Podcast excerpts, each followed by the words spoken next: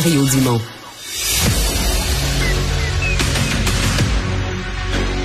Emmanuel Latraverse. J'ai pas de problème philosophique avec ça. Mario Dumont. Est-ce que je peux me permettre une autre réflexion? La rencontre. Ça passe comme une lettre à la poste. Et il se retrouve à enfoncer des portes ouvertes. La rencontre, la traverse, Dumont. Bonjour Emmanuel. Bonjour. Ah, c'est devenu toute une controverse, euh, la nomination de Mme Elga Wabi là, comme représentante spéciale à la lutte contre l'homophobie. Euh, oui, puis qui, qui illustre, je pense, plus largement des espèces de des lignes de faille euh, politiques euh, qui risquent de probablement définir l'année politique de 2023. Je m'explique. On voit avec M. Trudeau une espèce de, de recrudescence hein, de son de son style politique identitaire qu'on a vu avec euh, sa sortie sur euh, euh, la, la, clause dérogatoire sur la Charte des droits et libertés, et que là, on voit en approuvant la nomination d'une personne polarisante. On peut avoir tout un débat sur si vraiment au Canada, là, il faut avoir une porte-parole et représentante spéciale pour lutter contre l'islamophobie, le racisme systémique, et etc. Mais au-delà de ça, peu importe ce que là on regarde ça, le gouvernement Trudeau a fait le pari de nommer quelqu'un qui allait mettre le feu au poudre. Puis nous, on la regarde ici, vu du Québec d'un angle très québécois à cause de ses propos immensément méprisants sur les Québécois, en laissant entendre que les Québécois étaient non seulement islamophobes à cause de la loi 21, mais que l'idée même que les Québécois avaient été euh, victimes de colonialisme lui donnait envie de vomir, mais va ailleurs au Canada. Euh, on lui reproche euh, des propos anti-juifs, des propos anti-policiers, puis mais ça, ça sert le gouvernement Trudeau. En bout de ligne, puis je pense que c'est ce qui explique le fait qu'il a décidé de la choisir malgré tout, parce que ça permet à M. Trudeau d'être le grand champion d'un total. Euh, bon, les Québécois passent pour des racistes, ça n'a jamais vraiment euh, blessé les élites libérales. Puis en même temps, ben, on espère que ça force les conservateurs à se positionner, puis que ça donne des munitions pour les faire passer aussi pour une gang de racistes intolérants. Oui, mais Pierre Poliev s'est opposé à cette nomination-là, a dénoncé la nomination. Euh, les conservateurs ont, demandé, la démission de, madame. Ah, tu penses que les libéraux vont être capables de revirer ça en disant, regarde, les conservateurs euh, sont comme les Québécois, là, c'est des racistes, des intolérants, on peut pas leur faire confiance? Ben, je veux dire, il y a eu une part importante euh, d'électorat qui est concentré dans certains comtés sur lesquels euh, misent beaucoup les libéraux. Puis non seulement ça, c'est les mêmes comtés où il y a de fortes communautés culturelles qui sont complètement euh, mariées à l'idéal multiculturaliste. Moi, je pense que ça sert énormément Monsieur Trudeau de faire ça. Ce qui, ce qui est surprenant dans cette histoire-là, cependant, c'est euh, c'est la voix des ministres du Québec, tu sais. Monsieur, Monsieur Rodriguez, là, semble-t-il, dans une entrevue vendredi, euh, qui était blessé, qui était choqué, là. Mais là, tu veux aujourd'hui? As-tu donné une entrevue? Mais là, c'est difficile, là, quand... Mais non, mais qu'est-ce que tu veux qu'il fasse, Emmanuel, là? Je veux dire, il est... Je sais pas, il est lieutenant. Mais non, mais il faut qu'il... qu'il n'est pas d'accord? Mais il fasse un scrum. Qu'est-ce qui va arriver? M. Trudeau va le mettre dehors? Ben là... À un moment donné, là, Mario, là, je veux dire, t'es ministre senior d'un gouvernement, là. Là, t'as tellement peur de ton ombre, là, que sur quelque chose d'aussi gros, là, t'as même pas le courage de, de dire ce que tu penses, là. C'est comme. Ouais, parce qu'une fois que le premier ministre, une fois que le premier ministre a tranché déjà, qu'elle est là, qu'elle va rester, puis qu'il n'y a rien d'autre. Euh, Bon, ben alors c'est bien qu'il reste caché dans les couloirs pendant les cinq prochains mois, là, toute la gang, là, tu sais.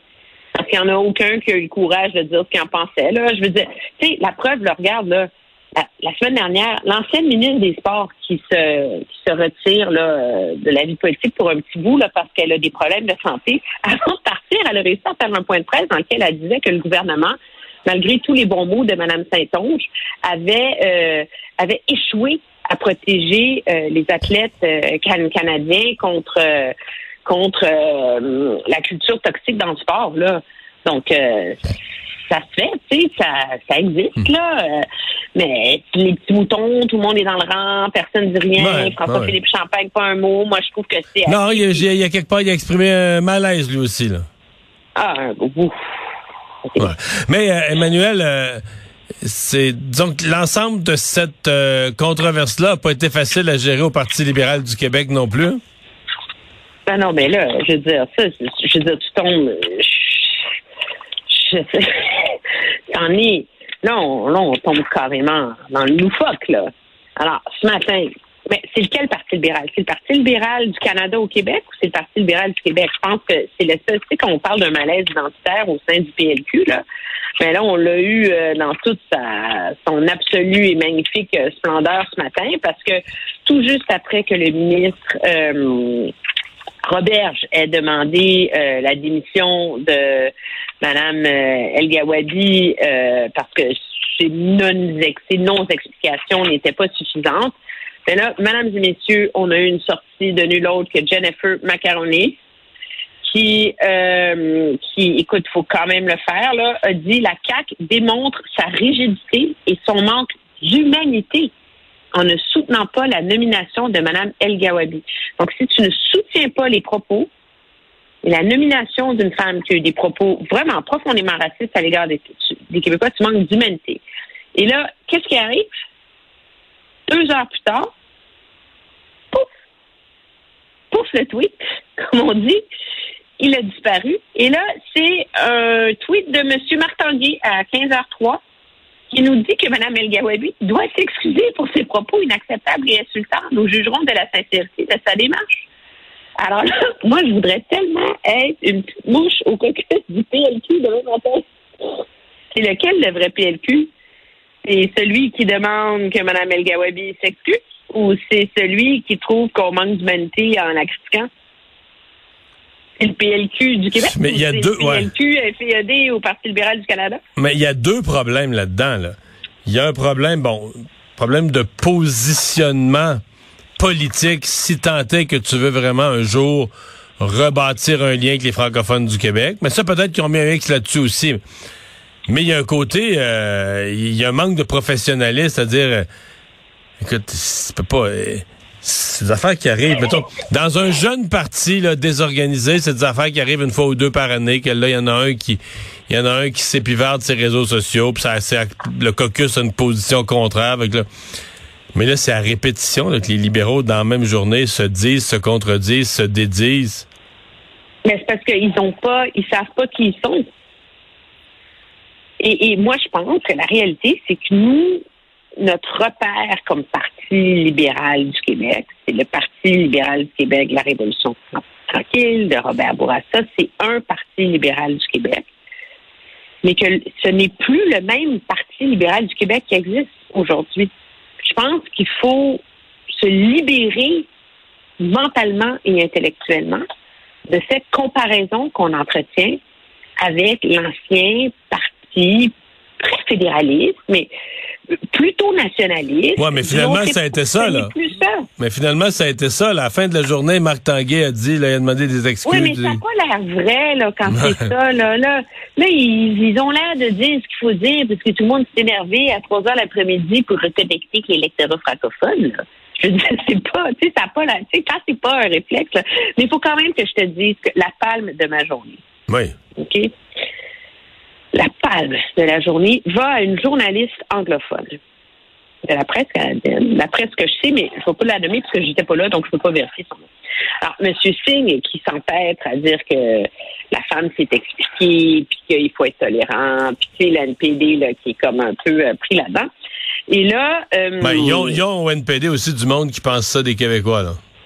Ben oui, absolument. Ben oui, faut pas se leurrer. Mais là, il y a une journaliste qui demande à M. Singh si la réaction virulente contre Mme El Gawabi n'était pas une forme de microagression sur la place publique. ouais, c'est parce que là, elle vient d'avoir une nomination à un job de très haut non, niveau. Non, non, non, non, non, non. Et là, M. Singh, étant lui-même prisonnier de ses logiques de rectitude politique, a dit que c'est vrai qu'on est plus sévère à l'égard des femmes en politique, et que cet empilage de reproches contre une femme, surtout une femme racialisée, est très problématique dans notre société d'aujourd'hui. Alors, voilà. microagression.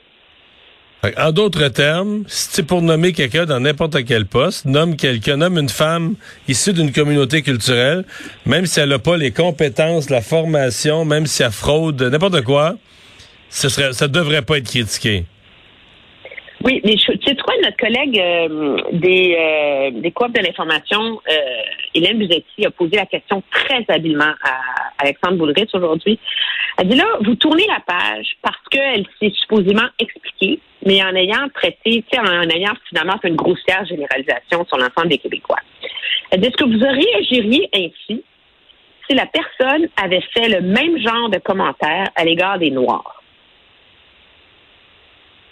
Réponse? C'est ça, je pense que il n'y en a pas de réponse. Il n'y en a pas de réponse possible, parce que non, c'est pas la même chose. Puis là, vous mettez un scénario, mais c'est ça aussi. C'est que ça, illustre cette histoire-là, qu'au Canada euh, anglais en particulier, on, pardonne les généralisations, on pardonne les amalgames, on pardonne le, le, le racisme et les jugements à l'emporte-pièce quand ils sont faits à l'égard d'un Québécois mais à l'égard de personne d'autre. Merci, Emmanuel. Très bien, au revoir.